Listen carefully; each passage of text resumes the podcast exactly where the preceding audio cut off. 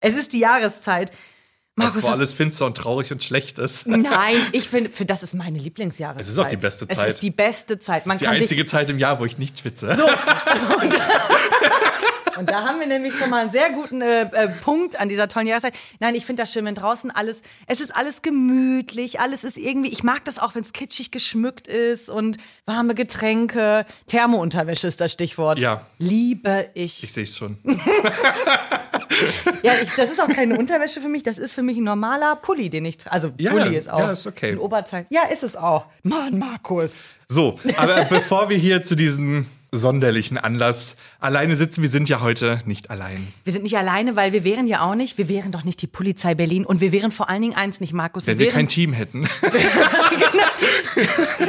Polizei ist Teamwork und wir wären vor allen Dingen nicht Verschlusssache, wenn wir nicht um die Feiertage was Besonderes für unsere ZuhörerInnen hätten. Genau, und da wir ja sowieso, ja, gerade so starten und ja jetzt natürlich so jetzt was Besonderes planen müssen, ähm, Ich finde das gut, dass wir, wir haben irgendwie eine Folge schon draußen und dann kommen wir sofort mit einem Special. Ich finde, wir, wir ja, steigen ganz natürlich. hoch gleich es ein. ist halt ein, ein Neujahrsvorhaben, Ja. ein Start in, äh, in den Tag. um mit guten Vorsätzen ins neue Jahr zu starten. Nein, Apro- aber wir sind nicht alleine hier. Apropos, wollte ich gerade sagen, apropos neues Jahr und neue Vorsätze Neues Gesicht. neues Gesicht. Hallo Sunny, Hallo. Hi. Na? magst du dich mal ganz kurz vorstellen? Ja, ich freue mich sehr, hier zu sein. Ich heiße Sani, ich bin 26 Jahre alt, seit drei Jahren bei der Polizei, jetzt fertig mit der Ausbildung und bin aktuell auf der 15. Einsatzhundertschaft. Auf der 15. Einsatzhundertschaft. Sani, für alle unsere ZuhörerInnen, die nicht von der Polizei kommen, die mag es ja geben, diese Menschen. Kannst du erklären, was die Einsatzhundertschaft ist? Die Einsatzhundertschaft wird dann tätig, wenn, wenn Kollegen vom Abschnitt gewisse Situationen nicht mehr handeln können. Um es einfach mal kurz zusammenzufassen, wir sind zuständig für Versammlungen, für Großlagen, wie man auch so schön sagt, ne, in der Behörde. Terrorlagen, Amoklagen im ersten Angriff natürlich, äh, bevor dann die Spezialkräfte kommen. Aber auch wir fahren Streife im Bereich. Und Das ist wirklich? ja, wirklich.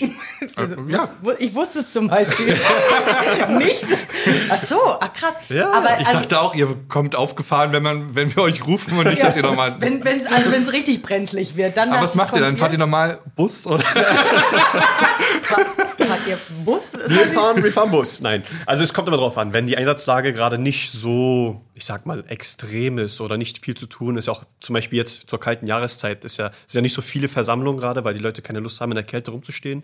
Dann haben wir auch die Möglichkeit. Glühweinchen trinken. Ja, genau, genau, genau. Nee, dann fahren wir auch tatsächlich Streife im Bereich, unterstützen die, die Funkwagen und ähm, das Coole ist einfach, wir sind halt nicht zu zweit, zu dritt wie auf dem Funkwagen, sondern wir sind halt wirklich, dann kommen so stabile sieben, acht Leute dann und das Das ist fast wieder zu viel für mich. Ja, wir sind ja auch schon wieder viel zu viele Menschen in einem Auto, dann wird die Luft ja dick. Aber ihr seid, ähm, Sunny, für alle, die, wie gesagt, die nicht von der Polizei sind, ihr seid die mit den dunklen Anzügen, ja? Mit den Helmen, oder? Das seid ihr. die dunklen Anzüge, die die Hände mal an der Weste drin haben, dann Die Darth Vaders. die Darth Vaders der Behörde. Der Polizei. Genau. Aber nein, das wird ja jetzt heißen, dass die Einsatzhundertschaft, dass die, dass sie die Bösen sind. Und das sind sie natürlich Das sind sie nicht. nicht, ne. Nein, das, das möchten wir mal sagen. Schön nicht gleich wieder Vorurteile. Das ist schon mal gar nicht.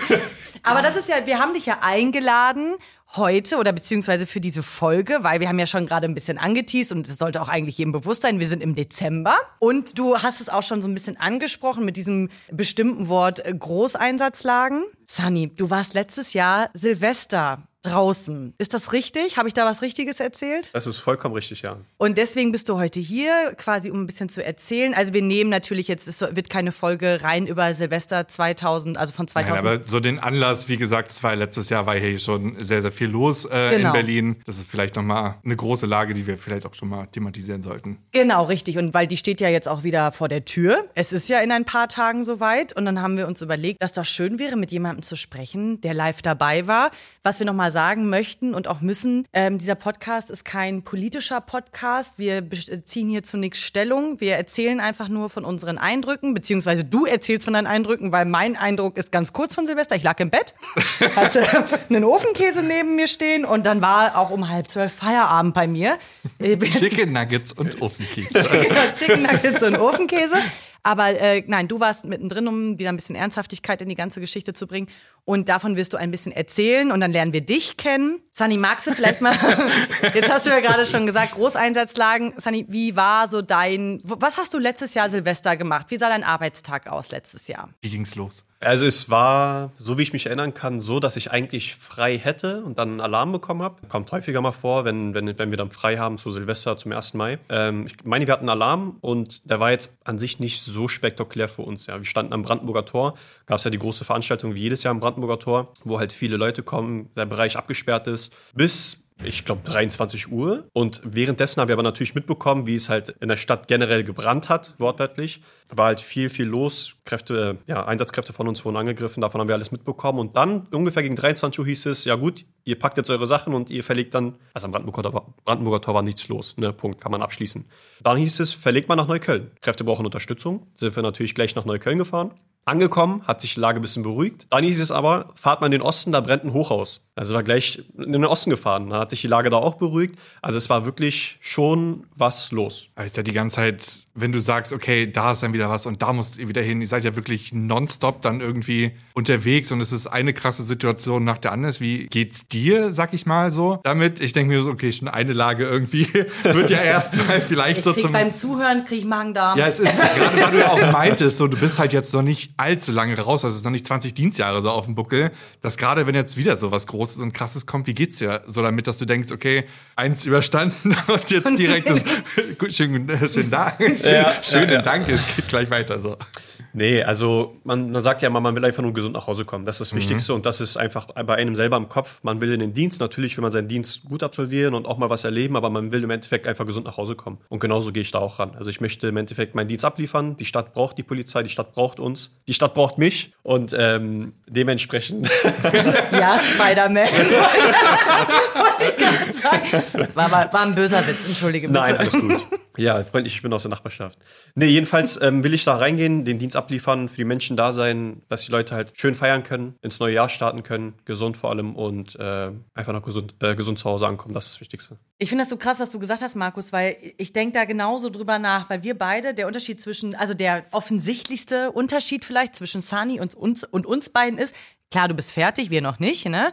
Mit dem Studium oder mit der Ausbildung und wir beide, wir sind ja Kripos, ne? also bei der Kriminalpolizei und du bist bei der Schutzpolizei. Und das ist ja schon mal, wir beide, naja, wir sind die Schreibtischmäuse. Und du, du bist draußen. Ja, auch die Kripo ist natürlich auf der Straße, aber natürlich noch lange nicht so ausgeprägt wie ihr bei der Einsatzhundertschaft. Und das ist genau das, was ich auch denke. Wenn ich mir vorstelle, wie mir der Magen sich umdrehen würde, wenn so eine Extremsituation ist mit so viel potenzieller Gefahr für Leib und Leben. Also das ist ja das, was wir immer wieder, wie du auch schon selbst äh, gesagt hast, gerade wir sollen oder wir möchten alle heile nach Hause kommen. Das wünschen wir uns auch alle gegenseitig immer. Und das ist so das große Schwert, was so über uns allen auch in der Ausbildung immer schwebt, zu sagen, sorgt immer für die Eigensicherung, kommt gut nach Hause. Ey, wenn ich mir vorstelle, mit so einem Adrenalinpegel jeden Tag, also jetzt mal völlig unabhängig von Silvester, was ja nochmal eine ganz andere Dimension hat, äh, zur Arbeit zu gehen, das wäre nichts für mich. Also kann ich ganz klar sagen, da bin ich maximal raus. Was du ja meintest so, ich habe da jetzt, es war so super viel los und jeder Einsatz ist dann immer gleich so von 0 auf 100. Ich habe da Silvester ja irgendwie gar nichts äh, mitbekommen so. Wie ist es so für dich? Kannst du jetzt direkt sagen so, bam, jetzt geht die Situation los, jetzt bin ich voll da.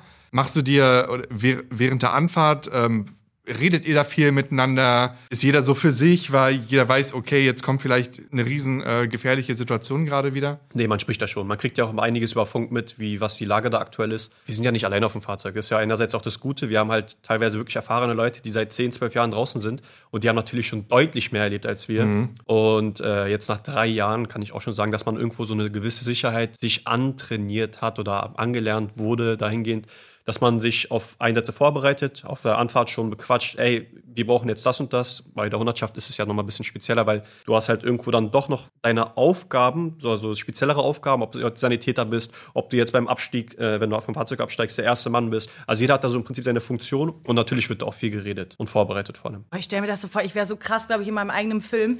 Ich wäre so super konzentriert und fokussiert. Behaupte ich jetzt auch einfach, keine Ahnung, ob so wäre, weil ich war noch. da, da sehe ich dich auch. Ich war, da sieht man mich. Ja. Nein, weil das meine ich ja, ich war noch nie in so einer Lage. Ne? Und ich bin auch ganz ehrlich, ich, ich hoffe auch, also es kann natürlich immer passieren, auch für uns Kripos kann natürlich, wenn so eine Großlage ist und wir äh, die Nächsten sind, die dran sind und auch zum ersten Angriff da müssen. Aber ähm, ich hoffe einfach, dass ich niemals in so eine, also in so eine extreme Gefahrensituation komme, weil ich meine, dass wir als PolizistInnen äh, einer stetigen Gefahr ausgesetzt sind, das ist ähm, klar. Und das möchte ich, also ich möchte jetzt nicht, dass der Eindruck entsteht, dass ich denke, dass ähm, ich irgendwie den sichersten Job der Welt habe, so, ne? Das ist schon klar, wir sind alles WaffenträgerInnen. Nee, es ist so weit weg von meiner Realität. Und ich meine, wir reden jetzt gerade viel über Silvester. Ein Event, äh, das wir alle kennen, da kennt man euch wahrscheinlich am besten, am ehesten von, ist der 1. Mai hier in Berlin, Sunny. Ja. Warst du da? Wahrscheinlich, wenn du seit drei Jahren draußen bist, ja, oder? Ich war dabei, ja, dreimal, ja. ähm, ja, 1. Mai auch ein super spezieller Tag. Man muss halt sagen, also ich weiß jetzt nicht, wie es halt wirklich früher war. Ich war, wie gesagt, nicht da, nur von den Erzählungen her, dass die 1. Mai früher deutlich aggressiver und gewaltbereiter waren, als dass sie jetzt waren, jetzt in den drei Jahren, wo ich dabei bin. Trotzdem gab es da auch wieder Ausschreitungen. Ich weiß nicht, ob meine Einheit so die glückliche ist, dass wir dann immer bei gewissen Einsätzen immer ganz weit fern sind von, von, der, von der Eskalation. Aber wir standen tatsächlich am, in Kreuzberg, in der um, Umgebung Cottbusser Tor, und da war halt kaum was los. Ne? Man hat viel erwartet, da war wirklich nichts los. Ich sagen, voll krass, weil gerade am Kotti genau. denkt man sich ja eigentlich so, da war nichts los. Genau, okay, da war ja. wirklich nichts los, aber halt in Neukölln hat es dann wieder gebrannt. Mhm. Also gebrannt in dem Sinne, dass halt wirklich wieder ähm, viel... immer brennt es in Neukölln. Nein, nein ich ähm, mag Neukölln. Ich komme aus, also nicht, ich komme nicht aus Neukölln, aber ich lebe in Neukölln und das sehr gerne tatsächlich. Das ist eigentlich echt ein schöner, ich mag das da. Ja, sehr bunt. Ja, es ist super bunt und das ist, ich finde das echt kacke, das kann man jetzt auch so sagen, dass äh, in der Vergangenheit, also in, in der kürzesten Vergangenheit jetzt echt ähm, der Fokus äh, so sehr auf Neukölln liegt, weil dort eben diese, diese ganzen Großlagen, Großeinsatzlagen entstanden sind. Aber ja, ansonsten ist es tatsächlich ein sehr bunter Bezirk, der viele tolle Ecken hat. Aber nochmal zu einem anderen Thema, was du vorhin angeschnitten hattest. Ihr meintet halt, jeder ist so darauf vorbereitet, äh, was passiert, wenn ihr was macht. So heißt es, ihr übt regulär, sag ich mal, auch ähm, Einsätze. Wir kennen es ja aus dem Studium jetzt nicht, nicht so. Wir haben halt mal die paar Seminare. Du hattest ja Ausbildung gemacht. Ja, genau. Wir sehen halt immer häufiger auf dem Gelände, ja, mittlerer Dienst ist wieder voll unterwegs mit irgendwelchen Übungen und weiß ich was alles. Also, wie sieht da so der Werdegang aus von der Ausbildung Übung her so ähm, über die Übung jetzt so 100 Schaffi ist das alles so oder die Übung, was überhaupt alles so? Also die Ausbildung ging äh, zweieinhalb Jahre lang. Ich habe sie auch wirklich sehr genossen, hat wirklich mega viel Spaß gemacht, viele neue Menschen kennengelernt und was man halt erfahrungsgemäß sagen kann, dass die Ausbildung im mittleren Dienst schon praktischer ist im Vergleich zu, das, äh, zu dem Studium. Ja, das was halt ich so. wahrscheinlich eher auch, ja. theorielastiger ist. Also von dem, was man jetzt persönlich mitbekommen ja. hat. Das ist ein äh, völlig richtiger Eindruck. Also ja. kann man einfach so sagen, wie es ist. Und das ist auch gar kein Geheimnis, was. Äh, Nein, wir unter, sitzen am Tisch. Also wir sind schon. Unter Verschluss gehalten wird. wir sitzen in der Uni die meiste Zeit, ja. Ja, und äh, der Übergang dann von der Ausbildung, also aus dem mittleren Dienst dann zur Hundertschaft. Ich würde auch persönlich behaupten, dass die Hundertschaft grundsätzlich mehr trainiert als, äh, als Abschnitte. Ich weiß auch nicht, woran es liegt. Vielleicht hat sich das so entwickelt in den letzten Jahren, aber man merkt halt immer wieder, wenn man dann mal auf dem Abschnitt mal ist für eine kurze Zeit, ob es drei Monate sind, sechs Monate, was man eigentlich für, ja, für einen krassen Vorteil hat den Kollegen gegenüber, weil man halt wirklich auf der Hundertschaft, ich will nicht sagen täglich, weil es wäre gelogen, aber schon relativ oft Waffenhandling macht. Äh, wie gehen wir gegen bewaffnete Täter vor? Wie verhalten wir uns in Versammlungslagen, wenn wir unsere Schutzausrüstung haben? Es wird deutlich mehr Sport gemacht und da sind wir auf jeden Fall fitter, was das angeht. Aber war das für dich, hast du dich bewusst dazu entschieden, zur Einsatzhundertschaft zu gehen? Oder bist du, weil wir, ich, ich frage, das ist vielleicht so eine doofe Frage jetzt, aber wir sind in, wann sind wir fertig? In anderthalb Jahren. Ja. ja. Ach, wie die Jahren. Zeit vergeht. Ja.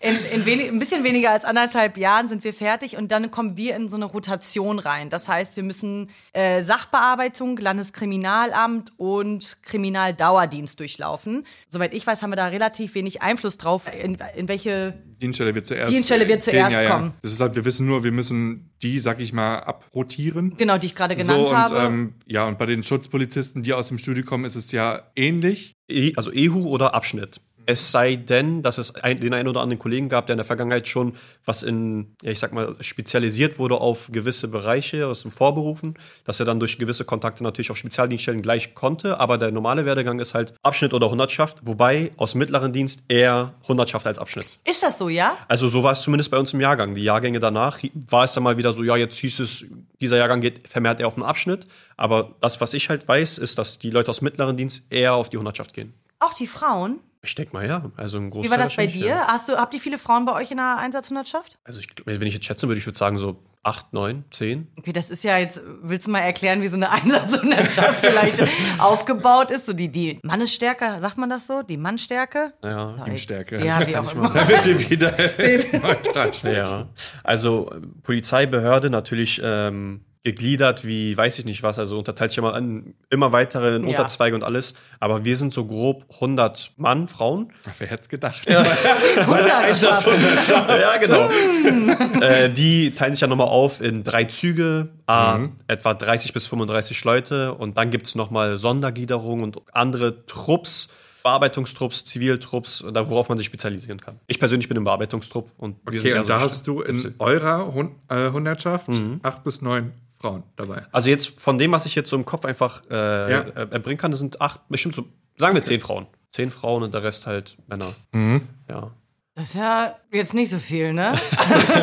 Nee, ist, ja- ist noch nicht viel. Hat mich jetzt auch überrascht. So. Ich hätte, ähm, also ich hätte jetzt echt eine höhere Zahl erwartet. Sind die Anforderungen äh, so krass jetzt bei der Hundertschaft? Du meinst oder? was wie SEK, wo Ja. es jetzt eigentlich keine Frau gerade Ja, gibt, eben. ne? Deswegen, ich ja, hätte ja. jetzt bei der Hundertschaft hätte ich wirklich äh, mehr Frauen erwartet. Also ist ja vielleicht auch in anderen Hundertschaften. Jetzt, wir reden ja nur über deine Hundertschaft jetzt, aber. Also ich, ich weiß auf jeden Fall, dass es Hundertschaften gibt, da wo definitiv mehr Frauen drauf sind. Ist halt manchmal so. Dann kommen zwei neue Frauen zum, zum März oder zum September auf die Hundertschaft, dann wechselt dann doch die eine wieder weg. Aber ich glaube, die Frauenquote generell bei der Polizei, die steigt ja wahrscheinlich gerade an, würde ich jetzt einfach schätzen. so, genau. Frauenpower, ne? hallo. steigt er richtig. Aber ich glaube, so in den letzten Jahren oder vielleicht so in den letzten 10, 15 Jahren war das halt vielleicht nicht so ein gesehener Beruf bei Frauen. Ich weiß nicht. Also ich kann es echt nicht sagen. Ja, man muss auch mal gucken, so die ganzen Konzepte laufen ja und es dauert ja auch immer drei Jahre, bis halt wieder ein Ausbildungszyklus Ja, halt ja genau, auch irgendwo genau, wieder genau. rum ist. Also, Genau. Ja. was mich mal interessieren würde, gab es so für dich den Einsatz, wo du mal gesagt hast, boah, der war krass, der hat mich mitgenommen? Weil man, man sagt ja immer so von wegen, ach ja, wenn äh, die Arbeit vorbei ist, so dann Mach die Tür zu, Und leg ich mich aufs ja. Sofa, Füße hoch, dann du, dann esse ich So, noch dann eine tangiert Torte. mich das alles nicht mehr. Und dann war's das. Ja, also Lebensstreife, Lebe, äh, lebensbedrohliche, äh, lebensbedrohliche Einsatzlagen. Ähm, die Streife wird halt tagtäglich gestellt, morgens und abends. Also es gibt immer Streifen, die da sind für einen Terroranschlag beispielsweise oder für eine Amoklage, für wirklich Extremsituationen, die dann ständig gegliedert ist und ständig bereit ist. Und da hatten wir gleich zu 6 Uhr Dienstbeginn und, also ich glaube, 10 Minuten vor Dienstbeginn war das. Da kam schon die Durchsage, macht euch bereit, während alle schon ihr Frühstück und Kaffee noch wollten. Ähm, es hieß, ja, ne, ne, was war das? Bezirksamt Reinickendorf oder irgendwas in Reinickendorf war das ein gro groß, relativ großes ähm, Gebäude, äh, Gebäude, wo halt eingebrochen wurde. Unten im Tresor wurde was gesprengt oder rausgenommen. Und da sind wir halt hingefahren, haben uns bereit gemacht und es hieß, man weiß halt nicht, ob in diesem riesen Gebäudekomplex noch Leute drin sind oder nicht. Und dann waren wir, glaube ich, drei Stunden in der Absuche und mit den schwersten Gegenständen, die wir haben, ob es jetzt eine Maschinenpistole ist, Helm, Platten, die hast du locker 20, 25 Kilo mehr gewogen. Und da mussten wir halt da zum Beispiel hin und her laufen. Aber ich merke gerade, es ist gar nicht mein speziellster Einsatz gewesen. Mein speziellster ich wollte einfach nur cool wirken. Nee. ich finde das alles super spannend. Aber okay, was äh, fällt dir jetzt ein anderer Einsatz ein, Ja. der, der viel krasser, also der, was der viel krasser war, der, der, der noch was mit dir gemacht hat? Oder? Ja, okay, dann tatsächlich die, meine erste Wohnungsdurchsuchung. Also gleich morgens um sechs, als wir in die Wohnung reingegangen sind, das erste Mal auch zu mitzuerleben, wie alle schon ihren Rollen fest sind und du bist so der Neue und guckst gerade so, okay, ich muss da Also frisch nach der Ausbildung. Frisch nach der Ausbildung, zwei, drei Wochen danach, glaube Ah, ich, war das. okay. Und da ist man wirklich in so einem Film, ne? Da hat man wirklich so Hollywood-Szenarien im Kopf gehabt, die sich dann so wirklich bestätigt haben, ja, wie dann die Tür gerammt wird, dann hier rein, Polizei und alles. Oh Gott. Das war schon mega da, cool. Bist du da gut abgeholt worden, auch äh, von deinen Kollegen? Weil wenn, wenn du jetzt halt sagst, die waren alle schon so super gesetzt und du sitzt dann gleich von wegen, oh Gott, gleich bricht die Hölle über mich, über mich rein. Ich meine, man kann, oder ich weiß ja nicht, was für ein Typ du bist, so, aber merkt man dir dann sowas an oder gerade so in den ersten zwei, drei Wochen, so für erf- erfahrene Kollegen, die können dann ja manchmal auch äh, gut abholen dann irgendwie auf, nee, auf jeden Situation. Fall. Auf jeden Fall. Also, wenn du aus der, von der Ausbildung rauskommst, dann auf die Hundertschaft kommst, dann durchläufst du sowieso erstmal ein gesondertes Sport-Trainingsprogramm, sage ich mal, wo du halt viel Sport machst und dabei halt auch in gewissen, zum Beispiel für diese Labelagen da, also für Label generell vorbereitet wirst, wie du mit gegen bewaffnete Täter vorgehst, wie du dich annäherst in, gewisse, äh, in gewissen Szenarien. Da wird man schon gut vorbereitet. Aber klar habe ich mich auch noch nicht super fit gefühlt, aber irgendwie hat es halt geklappt. Und Na, man wächst ja, also das ist ja dieser, das ist so eine, so eine man ist ja nie alleine, sagen wir mal. das ne? und das ist ja jetzt auch so, das klingt wie so eine Floskel, aber man wächst ja auch mit seinen Aufgaben, ne? Das Auf ist jeden ja, Fall. Auf jeden Fall. Und da bist du wahrscheinlich tatsächlich uns noch mal äh, mehr im Vorteil gewesen nach deiner Ausbildung, weil wir unsere ersten großen Praktika stehen jetzt an. Im, äh, wie, in welchem Semester? Vierte Semester sind wir und im fünften, ich habe keinen Überblick mehr, kein Ja, aber Zeitgefühl ist mehr. jetzt auch durch die Studienumstellung, die wir Ja. haben, haben, wovon wir auch noch mal irgendwann in Ruhe erzählen können. Genau, aber bei uns jetzt ist, in sind jetzt die doppelten Jahrgänge gerade, deswegen fängt Genau. das jetzt schon Ende des vierten jetzt sehr bald an. Genau, aber bei uns, genau, bei uns stehen jetzt die großen Praktika jetzt an und ich bin, also ich freue mich total, aber mir geht auch echt die Pumpe, weil ich so denke, oh, ich komme da jetzt auf, ich komme da jetzt ist auch schön. Ja, ja, genau. Ich komme jetzt in die Sachbearbeitung und in ein Landeskriminalamt und dann zum Kriminaldauerdienst. Und ich denke so, okay, ich hatte jetzt bereits, ich hatte zwei Wochen Praktikum, eine Woche bei der Schupo, eine Woche bei der Kripo. Das ist jetzt auch schon wieder anderthalb Jahre her. Und äh, das letzte Mal, dass ich irgendwo einen Fingerabdruck abgenommen habe, war mein eigener in der Tatortstraße, den, ich, den ich vorher, äh, nachdem ich mir auf meine fettige Stirn gedrückt habe, auf so eine Flasche da gesetzt habe. Und ich denke die ganze Zeit so, also natürlich fühle ich mich bereit, weil ich Bock habe, endlich mal jetzt weg aus der HWR ran irgendwie an die Polizeiarbeit. Aber das, ich, ich hoffe einfach, dass man da von den Kolleginnen gut abgeholt wird und eben an die Hand genommen wird und es gesagt wird, komm, wir zeigen das hier alles, weil ich fühle mich, also so, was Polizeiarbeit man hat angeht. halt sehr Respekt davor, Ja. weil man ja nie weiß, was erwartet einem bei Voll. dem Einsatz halt überhaupt so. Es kann ja jetzt von 0 auf 100 auch gleich, also selbst wenn es ein ruhiger Einsatz ist, kann ja auch direkt wieder umschlagen. aber fühlst du dich darauf gut vorbereitet? Also nein, so von was wir ja äh, eben schon mal äh, gesagt oder angeschnitten haben, so dem MD kaufe ich das ab, dass er sich vielleicht auch, Ja, das meine ich ja. dass die sich vorbereitet fühlen. Ja. So, ich denke mir so, ja, ich bin einen Tag mal zum Sport in der Woche äh, so an der Akademie und habe mal vier Wochen äh, Seminare, wo ich mal so ein bisschen Naja, genau. Und davon, davon diesen vier Wochen, das sind ja dann irgendwie auch drei bis vier verschiedene Seminare und davon Ja. ist eine Woche und da reden wir von fünf Tagen. Da war jetzt halt mal auch das Schießseminar, ist halt mal ein praktischeres Seminar, was wir halt Genau. mal hatten. So, ne? Und wir haben ja dieses Einsatztraining auch und das ist ja, und ich finde, da finde ich es übrigens schon bemerkenswert, diese Einsatztrainings bei uns sind, die werdet ihr wahrscheinlich auch gehabt haben, dass man dann auch an der Polizeiakademie ist und in so bestimmte Sachlagen reingeschmissen wird. Und schon da, obwohl man mit so einem Camcorder, die filmen das ja immer mit, ne? Und da wird einem mit so einem Camcorder irgendwie im Gesicht rumgefuchtelt. Und da geht mir schon zwischendurch die Pumpe. Ich weiß noch, wir mussten halt so einen gegenwärtigen Kellereinbruch wurde für uns simuliert. Als da die Tür irgendwo hinten aufging und jemand mit einem Brecheisen auf uns zugerannt gekommen ist, da habe ich auch nur gedacht, naja, gut. Also jetzt, äh, ich, ich schwitze, während ich das erzähle. jetzt weiß ich, wie es mir übergeht. Nein, aber wie gesagt, ich glaube, da wachsen wir auch noch rein. Plus, wir sind ja auch noch mal, wir haben ja noch mal eine andere Laufbahn als, ähm, als du, lieber Sani. Ja, aber es ist halt schon krass, wenn du halt direkt ja auch so nach zwei Wochen dann irgendwie ja direkt so mitten im Geschehen auf einmal bist. Es ist ja genau diesen, äh, diese Schwelle, die man ja irgendwie immer nach dem Studium jetzt irgendwie so hat, so jetzt bist du da und jetzt erwartet man gleich so viel. Voll. So von, von allen anderen so.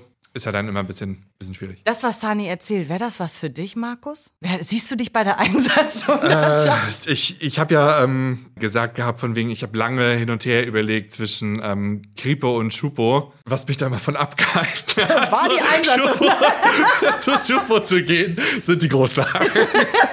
ich denke mir, wenn ich da irgendwo so stehen würde mit, jetzt kommt wieder hier mein unfähiges Fachjargon, so mit, mit meinem Schild. Wie, wie so, Ein als Schild. würde mich der Ritterschlag erwarten mit meinem Schild und wird da irgendwo was ablagen. Ich denke mir so von wegen, das habe ich früher schon so beim Sport gehasst. So, wenn wir dann äh, Fußball gespielt haben, ich, war der so im Tor und ich habe gesagt, bitte wehrt den Ball einfach ab und bringt den einfach irgendwo anders hin. Nur bitte kommt einfach nicht zu mir. So. Also 100 schafft das mir gar nichts. Ich habe da auch, ich, wie gesagt, wir haben ja schon 20 Mal hier ungefähr gesagt, ich habe da so einen Respekt vor. Wie ist das? Äh, da musst du natürlich nicht darauf antworten. Bist du verheiratet? Hast du Familie zu Hause? Ich bin verheiratet. Okay, ja. du bist verheiratet. Ja. Wie ist das zu Hause? Also ist da deine deine Partnerin, deine Ehefrau, macht die sich macht die sich viele Sorgen oder komm, also kommunizierst du viel zu Hause auch darüber über den Beruf? Also, sie wird ja wissen, was du machst. Ja. Ja Also, meine Frau ist witzigerweise auch bei der Polizei. okay. Daher kommt der Wind gut, dann haben wir äh, der Klassiker, würde man ja schon- Das kriegen wir halt auch ganz gut mit, ne? Trotz HWR. Naja, ist auch Das an, kriegen andere Geschichten. Ganz gut vermittelt, alle mal zu. Das kriegen wir alle ganz gut vermittelt. Ich weiß nicht, wovon du sprichst, Markus. So, Sani, erzähl doch mal. Kommt das Nee, bitte okay, noch mal. Okay, also meine Frau ist auch bei der Polizei, die ist äh, auf dem Abschnitt und ähm, Habt ihr euch eine Ausbildung kennengelernt? wir haben uns in der Ausbildung kennengelernt. Achso, und du dann zur Hundertschaft und sie auf dem Abschnitt Genau, geblieben. Ja, genau, genau. Äh, ja, also witzigerweise ist es eigentlich eher so, man macht sich schon irgendwo Sorgen. Jetzt auch, also ich mache mir auch Sorgen um sie, weil sie halt auch im Brennpunktabschnitt arbeitet. Also auf dem Abschnitt 53 ist in Kreuzberg. Um, Umgebung Cottbusser Tor, Schlesisches Tor und alles. Und das ist Ui. natürlich ein hartes Pflaster, wirklich. Ja, krass. Und da mache ich mir eher Sorgen wahrscheinlich als äh, sie, weil bei uns ist halt immer das Ding, wir sind halt wirklich immer mehr als genug Leute. Wir sind immer mindestens fünf Leute auf dem Fahrzeug und ähm, da fühlt man sich dann deutlich sicherer und das Auftreten generell vom Bürger und die Wahrnehmung der Bürger ist natürlich anders, wenn du da zu fünft absteigst aus Ja, dem klar. Fahrzeug, als wenn du da zu zweit absteigst. Ich mache mir eher Sorgen dann um sie, aber mittlerweile nach drei Jahren ist das eigentlich, das wird schon, denkt man sich. Gibt genug Ko- Kollegen auf der Straße, sage ich mir immer, und da wird das schon. Mal so als andere Frage, wie ist es, wenn halt mal irgendwas passiert, sag ich mal, wirst du da auf deiner Behörde auch äh, gut abgeholt? Hast du irgendwie ähm, oder wirst weitervermittelt, je nachdem, weil man weiß ja halt nie, was kommt so im Einsatz oder wie schwer ein, ein Einsatz halt doch mal irgendwie mitnimmt. So, wie seid ihr da aufgehoben? Mhm. Auf jeden Fall, so? auf jeden Fall. Also wir haben auch schon krassere Einsätze erlebt, äh, wo es halt, wo Menschen halt auch gestorben sind, sage ich mal. Und es gibt immer den einen oder anderen Kollegen, der halt damit nicht klarkommt, sowas zu sehen. Vor allem, wenn es dann auch wirklich so Kinder betrifft, sage ich mal, ist auch immer ein sehr, sehr sensibles Thema bei vielen. Vor allem, die dann auch selber äh, Papa oder Mama sind. Es wird halt viel, also die Kollegen reden selber viel miteinander. Es gibt dann noch das Einsatznachsorgeteam, mit dem habe ich auch schon Erfahrung gemacht, weil ich auch einen relativ krassen Einsatz hatte. Also man ist gut, gut aufgestellt. Und es gibt immer Möglichkeiten zu reden. Aber ist das so, das ist ja jetzt auch voll so Klischee, ne? Dass Männer das immer so eher wegdrücken und sowas. Aber also hast du den Eindruck, dass das so ein Klischee ist, was sich bestätigt? Oder ist das, also sucht ihr auch aktiv die Hilfe, wenn, wenn so etwas passiert, was eben möglicherweise traumatisierend sein könnte? Weil ich möchte, das ist mir ein sehr wichtiges Thema tatsächlich, diese ähm, Nachsorge bei Einsätzen, weil wir bei der Einstellung ist es natürlich immer so mit Psychotherapien und sowas, ne? Das ist, kann ja gegebenenfalls ein Ausschlusskriterium sein für die Einstellung. Wie ist das? Also redet ihr da offen drüber? Ist das etwas, was, wie Marco schon gesagt hat, was aktiv auch an euch rangetragen wird? Weil ich finde, gerade als Polizistin, egal in welchem, ob du bei der EHU bist, ob du bei der Kripo bist, wir haben, also die Polizei, man kann es ja mal ganz, ganz kurz und salopp runterbrechen. Die Polizei kommt ja nicht, wenn alles schicki-schacko ist. Ne, die, also das ist ja, wir kommen ja wirklich, wenn irgendwie Dinge nicht gut laufen. Und ich finde das schon wichtig, dass gerade bei uns sowas wie mentale Gesundheit ein großes Thema ist und dass das kein Tabuthema ist und dass man sich nicht dafür Überhaupt schämen muss, wenn es mal. Stigma mal Ja. zu brechen, so dass es scheiße ist, wenn man einfach mal ähm, sich Hilfe von anderen oder einfach mal jemanden zum Reden Ja. oder irgendwen holt, dass es einfach immer noch diese Vorurteile sind, dass man irgendwie Schwäche zeigt oder verletzlich ist. So. Ja, es ist halt auch keine Schwäche zu sagen, Ja. wenn man gerade wie du in so krassen Einsatzlagen ist, wo man sich vielleicht denkt, naja, ja, ich, ich bin vielleicht ein Mann, der irgendwie 120 Kilo Bankdrücken schafft. Kann man das? Ist das realistisch? Ich habe doch keine Ahnung. Ist das zu viel oder zu wenig? Ja, weiß ich nicht. ich drück fünf. Nein, aber weißt du, und dann geht man eben sich Hilfe holen, weil das, was man da gesehen hat, einen wirklich nachhaltig so doll beschäftigt, dass man keinen Schlaf findet oder dass man sich davon nicht mehr distanzieren kann. Ja, gut, das hängt immer natürlich auch ein bisschen davon ab, äh, wie sensibel man ist, auf gewisse Themen bezogen, wie krass dann die Einsätze sind, die man wirklich erlebt. Man erlebt halt, also ich habe von Kollegen gehört, die haben wirklich ganz, ganz krasse Sachen erlebt. Ich glaube tatsächlich vom Gefühl her, zumindest bei uns, also für die 15. kann ich sprechen, 15. Einsatzhundertschaft und für den ersten Zug, ähm, dass, dass die Kollegen schon sehr aufmerksam sind und man merkt, wenn es einem nicht so gut geht, dass man dann gleich an ihn herantritt, sowohl jetzt mannschaftsintern als auch ähm, jetzt von unseren Zugführern oder von den Gruppenführern dann direkt auf angesprochen zu werden, zu sagen einfach, ey, irgendwas stimmt nicht, weil man entwickelt dann doch schon irgendwo so eine Art zweite Familie. Ja, und ich sag mal, wenn jemand bei euch zu Hause krank ist oder dem es halt nicht so gut geht, auch mental vielleicht nicht, das werdet ihr schon merken, dann werdet ihr auch auf die Person zugehen. Und ich glaube, der Entwicklungsprozess bei der Polizei dahingehend ist auch schon deutlich besser geworden als früher. Man hat viel mehr Möglichkeiten, an gewisse Institutionen heranzutreten, ob es jetzt das Nachsorgeteam ist oder was externes ist. Es besteht immer die Möglichkeit, auf jeden Fall. Ja, krass. Ich, ich bin auch, also ich glaube, wenn man tagtäglich, also auch gerade in der Einsatzhundertschaft, also jetzt auch nicht tagtäglich, aber eben in diesen großen Sachlagen, mit so einer Gewaltbereitschaft ja auch von der Gegenseite ausgesetzt ist, ne? Ich glaube halt, jetzt, ich kann mir nicht vorstellen, und das rede ich aus meiner kleinen, privilegierten, äh, vorher SozialarbeiterInnen-Sicht, dass man da nicht irgendwie, dass das eigentlich nachhaltig beeinträchtigt oder dass man da nicht irgendwie zwischendurch schon auch mental an seine Grenzen kommt. Du bist jetzt seit drei Jahren draußen, das ist bei uns, seit drei Jahren draußen, heißt bei uns, dass du, ne, haben wir jetzt schon mehrmals gesagt, seit drei Jahren auf der Straße bist, also weg von der Ausbildung, weg Drei von Jahre der, auf freiem Fuß. Sunny ist jetzt seit drei Jahren draußen, genau. Nein, ähm, und hast du, wie lange, also das ist eine sehr hypothetische Frage. Wie lange glaubst du, machst du das mit, diese Einsatzhundertschaft? Und nicht von der mentalen Belastung, also auch, aber auch so körperlich. Was ist dein, oder anders gefragt, wo willst du hin? Und wie lange glaubst du, ist das möglich? Ist das, ist das realistisch umsetzbar? Auch tatsächlich sehr unterschiedlich. Ich habe jetzt auch viele Kollegen erlebt, die jetzt zwei, drei Jahre länger draußen waren als ich und dann gesagt haben, so fünf, sechs Jahre EU reicht ein, familiär bedingt, dann kriegt man ja doch das ein oder andere Kind. Dann will die Frau doch mehr Zeit mit einem verbringen, dass man dann sagt, gut, ich wechsle dann doch eher eine Dienststelle, wo ich halt gesichertere Arbeits Arbeitszeiten habe als jetzt auf der EU. Das muss man natürlich sagen. EU hat halt auch einen gewissen Plan, nach dem wir arbeiten. Aber auch wir haben jetzt in den letzten zwei Jahren, kann ich sagen, schon viel gut Alarme gehabt oder Dienstzeitverlagerung und ähm, beißt sich dann natürlich manchmal so mit der Familie, mit dem privaten Leben. Ich würde persönlich sagen, ich sehe mich definitiv lange auf der EU, wobei ich nächstes Jahr versuchen werde zu studieren. Sollte das Studium klappen, dann bin ich ja sowieso erstmal weg von der Straße. Warte mal, warte mal, So, warte ich, mal. ich muss auch gerade schlucken. So, wo, wo, wo möchtest du hin? Was, Sani, möchtest du noch mal Medizin studieren oder Nein, was? nein. was möchtest du gerne machen? Nein, also ich würde natürlich schon bei der Polizei bleiben wollen. Es gibt die Möglichkeit, nach einem gewissen Zeitraum den internen Aufstieg zu machen, sagt man. Achso, du möchtest unsere äh, verlassenen Stühle dann einnehmen. Ich oder möchte was? eure verlassene Stühle einnehmen, genau. Und dann nochmal versuchen zu Ach, studieren. Damit Hast ich halt. Aber du hast dir schon unser Gespräch angehört. Habe ich mitbekommen. Hörst du ja. uns zu, wenn wir auch miteinander sprechen? Das ist halt, wenn, wenn man jetzt halt mal so, oder du sagst, du bist halt jetzt seit drei Jahren draußen, du hast gerade Ehu, super viel Action den ganzen Tag. Dann bist du sicher, dass du danach auf der Schulbank wieder drückst. Also vor allem wir sind ja auch? Spät, äh, Späteinsteiger jetzt bei der Polizei. Wir sind ja relativ auch aus dem Arbeitsleben rausgekommen, so. Der Tipp, äh, oder nicht mal Tipp, aber es hat mich halt schon von den Socken gehauen, da hätte ich gar nicht mitgerechnet. Das ist so theorielastig alles. Das Ja, mich auch. Also, Ja, ja. glaube ich euch. Aber das Ding ist halt, man hat jetzt schon doch ein bisschen was erlebt und mal, äh, er Abläufe verinnerlicht. Und ich sag mal, man hat da dann auch die ein oder andere Führungskraft da gehabt, die man so als Vorbild sieht. Mhm. Man will halt selber dann irgendwann vielleicht Führungskraft werden, jüngeren Kollegen die Möglichkeit geben, einen sicheren Arbeitsplatz zu haben, einen gemütlichen Arbeitsplatz zu haben. Ist gemütlich nicht dahingehend, dass sie jetzt chillen können, wie man so schön sagt, sondern Sani möchte Sofa, ganz viele Sofas aufstellen. bevor das ja auch alles, Dafür studiert er nochmal danach. Ja, genau.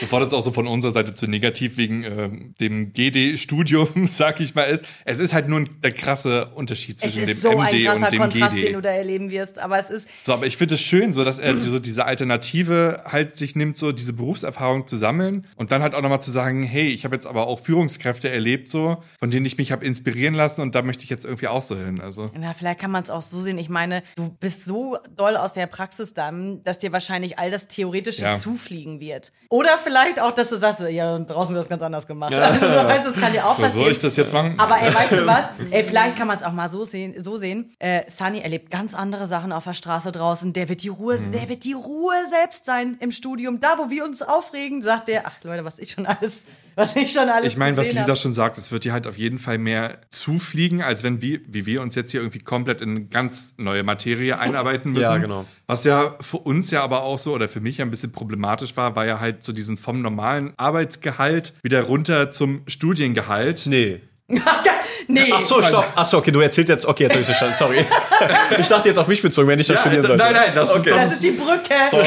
Das ist die Brücke. Ja, ich hab's nicht so Das ist, das ist unsere Schande, dass wir wieder auf dem Studiengehalt Es tut runtergehen. mir leid. Du aber nicht.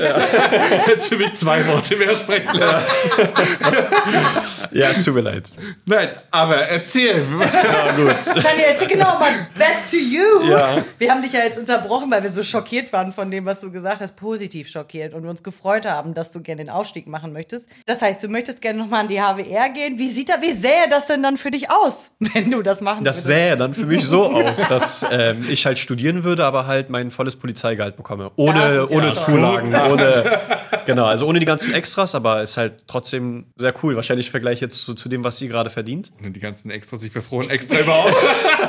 Nur ein Ich habe ja extra. gesagt, so, ach schade, musst du schon gehen, Sunny. Hab ich gerade- hab ich gerade so gedacht. Nein, warte mal ganz kurz. Das ist jetzt hier auch gerade, warte mal, mal, ich möchte mal kurz eine Lanze brechen. Das ist hier gerade Meckern auf ganz hohem Niveau, denn wir werden bezahlt dafür, dass wir studieren. Und wir haben einen Beamtenstatus. Zwar Ja. sind wir Beamtinnen auf äh, Widerruf, nur in Anführungszeichen, aber äh, wir beide haben davor schon mal studiert und da hat man nicht äh, Nein, also eine das so mit- Besoldung bekommen einmal Um im Gottes Monat. Willen, wenn ne? man das so Also- mit den ersten Ausbildungen oder irgendwas Ja. so mal vergleicht, Ja. so, da habe ich nicht mal die Hälfte von dem bekommen, was ich jetzt habe. So, So, wollte ich gerade sagen. Und das musste man dann wahrscheinlich, wenn man BAföG bezogen hat, nochmal zurückzahlen Ja, ja. oder da hat man seine Eltern in den finanziellen Ruin äh, gezogen mit der Aussage, ihr wolltet Kinder. Ja, also, also das ist. Und da kommt ähm, immer der Satz, Lehrjahre sind keine Herrenjahre. Ganz, ganz genau. Ne? Äh, also von daher ist das hier gerade ähm, sehr behördeninternes Meckern auf hohem Niveau. Und es ist ja auch schön, dass es eben dann auch, nein, dafür hast du drei Jahre eine Ausbildung gemacht und äh, Ja, hast ganz andere Sachen gemacht, durch die wir überhaupt nicht durch müssen. Und das, äh, also es hat immer seine guten und seine schlechten Seiten. Aber ist es so der Weg, wo du dann hin willst? Willst du denn jetzt studieren und dann sagst du, äh, ich bin jetzt die neue Führungskraft? Ich bin jetzt fertig mit der HWR, jetzt bin ich Führungskraft. Nein, also so schnell geht das ja auch nicht. Man muss ja dann gewisse andere Programme durchlaufen, aber ich sag mal, das Studium wäre schon ganz schön. Auch wieder mal dann drei Jahre so ein bisschen rechts, noch rechtssicherer zu werden, als was man jetzt gerade ist. Und dann doch vielleicht mal Montag bis Freitag zur Uni und am Wochenende frei, ist doch vielleicht mal was Schönes. Online-Vorlesungen und Oh, mm, das ist herrlichst. Wunderschön. Nee, und danach würde ich schon mal gerne wieder auf die Straße, sage ich mal, weil ich mag es halt mit Menschen zu arbeiten. Ich will nah zu Menschen sein, nah zum Bürger sein, viel mit denen machen, viel helfen, vor allem auch das, wo man, also wofür man denkt, dass man ein Polizist ist, einem Menschen zu helfen. Das möchte ich auf jeden Fall machen. Und irgendwann dann in der Zukunft vielleicht mal an die Polizeiakademie gehen und da Lehrer werden. Oh, da sehe ich dich auch. Das, das kann ich Aus mir gut Lehrstuhl vorstellen. auch so? Na, nee, so Einsatztraining. Einsatztraining, Ja, ja. Hätte ich, auch, ich hätte mal Bock, mit dir ein Einsatztraining zu machen. gerne. Also, ja, ja, ja, gerne. Hm. Also jetzt sind da nur 22 Kilo Platten, jetzt äh, drei Stunden Haus so. Lisa, du kämpfst jetzt gegen fünf Leute da drüben. Genau, los geht's. Ich Nein, aber es ist ja die Schupos im gehobenen Dienst bei uns beim Studio. Die haben ja, Ja. auch teilweise andere Seminare, gerade was ja auch so ähm, Lagentraining oder Mhm. äh, sonstiges ist. Davon haben wir ja irgendwie nie so. das schnuppern wir nicht dran. an Dafür sind wir nach Rechtsmedizin. Ja. Ganz viel. Nein, aber es ist, also ich glaube, gerade so ähm, bleibt er dann, sag ich mal, auf dem Weg der Schutzpolizei ja irgendwie so. Also da wirst du halt ja massiv vor, äh, Vorteile haben in Ja. diesem ganzen Training, was da sonst noch alles mitgeht, als wenn da jetzt irgendein so ein neuer Hund reinkommt wie wir. Ähm, du hast es gerade gesagt, du, du bist Polizist geworden, weil du Menschen helfen möchtest. Das hört man sehr oft. Also ist das wirklich, ist das die intrinsische Motivation zu sagen, ich, das ist der Beruf, den ich gerne ausüben möchte? War das dein erster Berufswunsch oder hast du vorher schon was gemacht? Also witzigerweise wollte ich gar nicht Polizist werden, hat sich dann alles so ergeben im Nachgang. So nämlich. Ja. Nee, aber jetzt, jetzt, wird ein Schuh drauf. jetzt, jetzt rückblickend einfach, wenn ich über die Zeit nachdenke, jetzt auch in der Ausbildung oder die drei Jahre, die ich jetzt draußen bin, die drei Jahre dieser, man hat wirklich mega, mega viele neue Menschen kennengelernt. Man hat ganz, ganz viele neue Eindrücke von Berlin bekommen, aus verschiedensten Bezirken. Man hat, ich habe meine Frau kennengelernt in der Ausbildung. Bist du Berliner? Ich bin Berliner. Ich bin Berliner Kreuzberger. Ja, klar. So, jetzt. äh, ähm, es ist schon ein großer Segen gewesen für mich, für mein, also in meinem Leben. Vor allem, ich habe das schon immer gemocht, mit Gruppen zu arbeiten. Jetzt auch, weil ich vom Fußball komme, vom Teamsport, da kennt man es ja auch nicht anders. Äh, und Polizei ist einfach nur mal ein, ein Teamberuf. Kann man halt wirklich nur als Team machen. Als Einzelkämpfer hast du hier tatsächlich nicht so viel verloren. Ja, das ist ja so. Also, das habe ich jetzt auch schon ähm, häufiger mal zu dir äh, gesagt. So in, Lisa, das ist hier eine Teamgeschichte. So, so klingt das. wir sind ein Team, nicht in Team. Das ist richtig, das ist richtig. Das ist aber wieder Nein, aber dass man halt so über die anderthalb Jahre halt so intern ja irgendwie auch ähm, halt zu diesem Team halt irgendwie wird. Das ist im MD halt, haben wir auch halt häufiger die Geschichten halt noch krasser durch die ganzen Sachen. Durch die Praxis auch Durch die Ja, Praxis ja, halt, jeden Fall. die du Ja. halt machst Fall. so. Und das ist ja halt schon, ja, gerade auch privat dann ja irgendwo auch nochmal wieder in diesem ähm, Umfeld ja dann schon ja auch nochmal wieder bist dann. Und wie ist das, wenn du in diesen großen Einsatzlagen bist, die ja häufig politisch motiviert sind? Ne? Oder wenn es dann eben zu einer Eskalation kommt, die gerne mal politisch motiviert ist. Wir äh, sind verpflichtet zur Neutralität. Und natürlich wirst du jetzt sagen, wenn ich dich frage, bist du immer neutral? Dann wirst du sagen, ja, natürlich, Lisa. Deswegen frage ich dich das jetzt und schieb hinterher, ich möchte eine ehrliche Antwort. Definitiv. Äh, als Polizist ist man auch zur Neutralität verpflichtet, wie du gerade gesagt hast. Ja. Und in der Polizeirolle bin ich definitiv neutral. Was meine private Meinung zu gewissen Themen ist oder zu gewissen politischen äh, Haltungen. Themen, Haltungen sind, hat in dem Moment nichts verloren. Und fällt dir das, weil das interessiert mich wirklich, weil wir auch jetzt wieder, also wir wiederholen uns durch das Studium gar nicht so krass damit konfrontiert werden. Und wenn, dann eben doch in theoretischen Diskussionen innerhalb des geschützten Raumes der HWR. Und wenn man dann da mal seine Meinung kundtut, ist das nochmal was ganz anderes, als wenn wir das im Dienst dann machen. Und es ist klar, ich kaufe dir das zu 1000 Prozent ab, dass du als Polizist neutral bist. Aber wie, also mich interessiert das, fällt dir das leicht? Also ist das etwas oder hast du das auch gelernt? Also hat sich das bei dir verfestigt? Weil wir alle sind, wir sind junge Menschen, wir leben in dieser Stadt und man kommt eben nicht drum rum. Ich fände das sehr verstörend, wenn irgendwer keine Haltung zu irgendetwas hätte. Und das gehört ja auch zu einem, zu seiner, zu seiner eigenen Sozialisation und sowas dazu. Fällt dir das leicht, neutral zu sein als Polizist? Es kommt immer drauf an. Es gibt natürlich Situationen, wo es dann auch für mich ein bisschen schwer wird, da das Neutralste aus mir rauszuholen. Aber ich sage immer, es ist wichtig, Mensch zu sein. Ja. Und solange ich Mensch bin, solange das polizeiliche Gegenüber sich an, an das Recht hält, an das deutsche Gesetz hält, passt es. Wenn es halt nicht so ist, dann muss ich halt durchgreifen. So ist es halt leider. Ja, ist krass. Hast du das Gefühl, dass die Gewaltbereitschaft in Berlin, wir sind ja Landesbeamtinnen, hast du das Gefühl, dass die gestiegen ist in den letzten Jahren? Schon, ja, auf jeden Fall. Leute sind definitiv gewaltbereiter. Jetzt, fängt- also man kann es jetzt nicht sagen, jetzt am 1. Mai nur sind die Leute gewaltbereit Ja. und dann wieder nicht. Aber so grundsätzlich ist das, also es wie gesagt, nur meine persönliche Wahrnehmung wieder. Ich glaube schon, dass das Bild der Polizei besser geworden ist. Es aber doch trotzdem noch sehr, sehr viele Menschen gibt, die was gegen die Polizei haben und auch gewaltbereit sind und auch blöde Sachen anstellen wollen gegenüber der Polizei. Das auf jeden Fall. Wie äh, reagiert, wie hat dein privates Umfeld darauf reagiert, als du gesagt hast, du hast ja gesagt, du bist Kreuzberger. Kreuzberger. Wie hat dein privates Umfeld darauf reagiert, als du gesagt hast, Leute, ich gehe zur Polizei, ich werde Polizist? Also witzigerweise wurde das sogar sehr respektiert von vielen Freunden. Ich sag mal, aus dem Kulturkreis, wo ich jetzt herkomme, ist es auch also wirklich ein sehr angesehener Beruf. Also ich komme ja aus der Türkei und wenn man in der Türkei sagt, mein Sohn ist Polizist oder meine Tochter ist Polizistin, dann ist immer so, boah, was krass, richtig, boah, Familienstolz und genauso muss es sein. Und doch, es wurde schon sehr respektiert von Freunden. Also die Leute, die halt, ich sag mal, Blödsinn gemacht haben, haben sich natürlich irgendwo dann distanziert. Man sagt sich trotzdem Hallo, Hallo, Tschüss, Tschüss. Aber es ist jetzt, ähm, es war schon so, auch im Verein gab es auch mal den einen oder anderen, der so ein bisschen Scheiße gebaut hat, sage ich mal. Der hat dann schon gemerkt, so einer, ey gut, ich muss das jetzt respektieren, weil im Endeffekt habe ich mich dann selber von den Leuten distanziert und dann war es halt so. Ja, äh, wir alle haben, wir sind, wir sind auch mal jugendliche Menschen gewesen, ne? Also, Sani nickt nur und mehr sagen. Nein, ich finde das immer so affig, wenn, wenn man von sich behauptet, dass man irgendwie Ein reines Blatt wäre. Ja, mein Gott, ey, ist ja auch affig, das zu sagen. Aber ich finde das mal ganz spannend, weil wir erleben das ja auch, dass, ähm, also mich nehmen die Leute schon anders wahr und ich finde das manchmal völlig doof, weil als ob man auch durchs Privatleben geht, immer mit, äh, mit seiner Marke, mit seiner erhobenen Marke und sagt, ah, wenn du aber jetzt den Zentimeter nicht richtig in die Parklücke einfährst, dann, äh, dann melde ich das hier. Das ist so lächerlich, ne? Das ist, wie du schon auch selbst gesagt hast, wir sind alles nur Menschen. Sani, bist du dieses Jahr Silvester im Einsatz? Ja, Ja? ja. Und das ist, äh, ja, die Vorbereitung wahrscheinlich nach dem letzten Jahr ist rigoros. Ich denke auch, dass die Stadt wirklich voll sein wird mit Kollegen. Finde ich auch irgendwo gut so, dass man halt mal wieder so ein klares Zeichen setzt. Ja, ich habe Genau, ja gesagt, genau. ich lebe in Neukölln. Also auch wenn Genau. ich um halb zwölf die, die Döppen zugemacht habe, ne, davon wurde ich wach. Ja. Also ich wohne halt wirklich äh, echt, äh, ich wohne schon mittendrin in Neukölln, ne, um jetzt mal ein bisschen Anonymität hier noch äh, zu, zu wahren. Wenigstens die Hausnummer bleibt. Also die Hausnummer verrate ich euch jetzt nicht.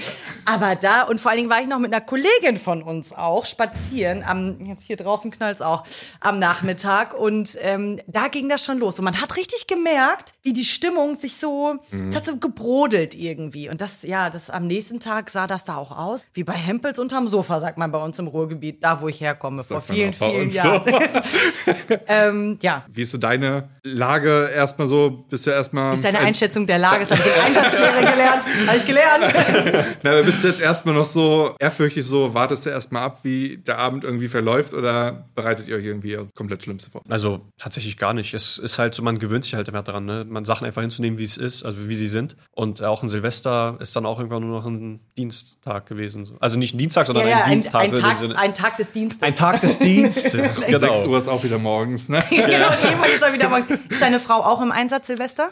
Also Stand jetzt, nein. Na, wenigstens einer von euch beiden. Ja, die wird Party machen. Die wird, ja? Ja, wahrscheinlich. Oh, dann ist die, ja, aber die ist ja auch jünger als wir, Markus, ne? Ja. Die, die ist neu in uns. Ja, Ja, 29. ja, sie ist jünger. als, genau, sie ist jünger als wir.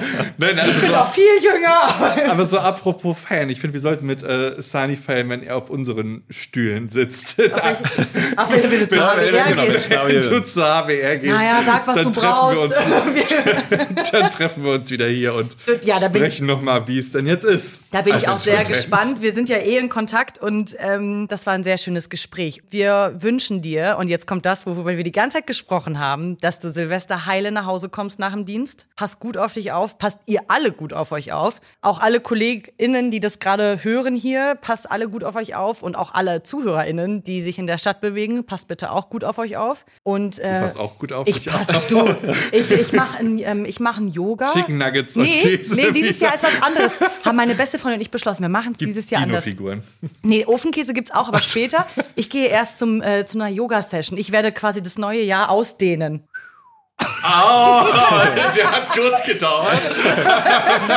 Ich will das ausdehnen und dann gibt's den Ofenkäse, damit das Ausgedehnte auch wieder sich zusammenziehen kann. Weltklasse. Weltklasse. Nein, auf jeden Fall vielen, vielen Dank, dass du da gewesen bist. Ja, gerne. Dich bereit erklärt hast, das mit uns zu machen. Ja. Auf jeden Fall. Vielen Dank euch auch. Und ähm, da würde ich sagen, verbleiben wir so und wir hören uns zur nächsten Folge. Im neuen Jahr. Genau. Tschüss. Ciao. Tschüssi.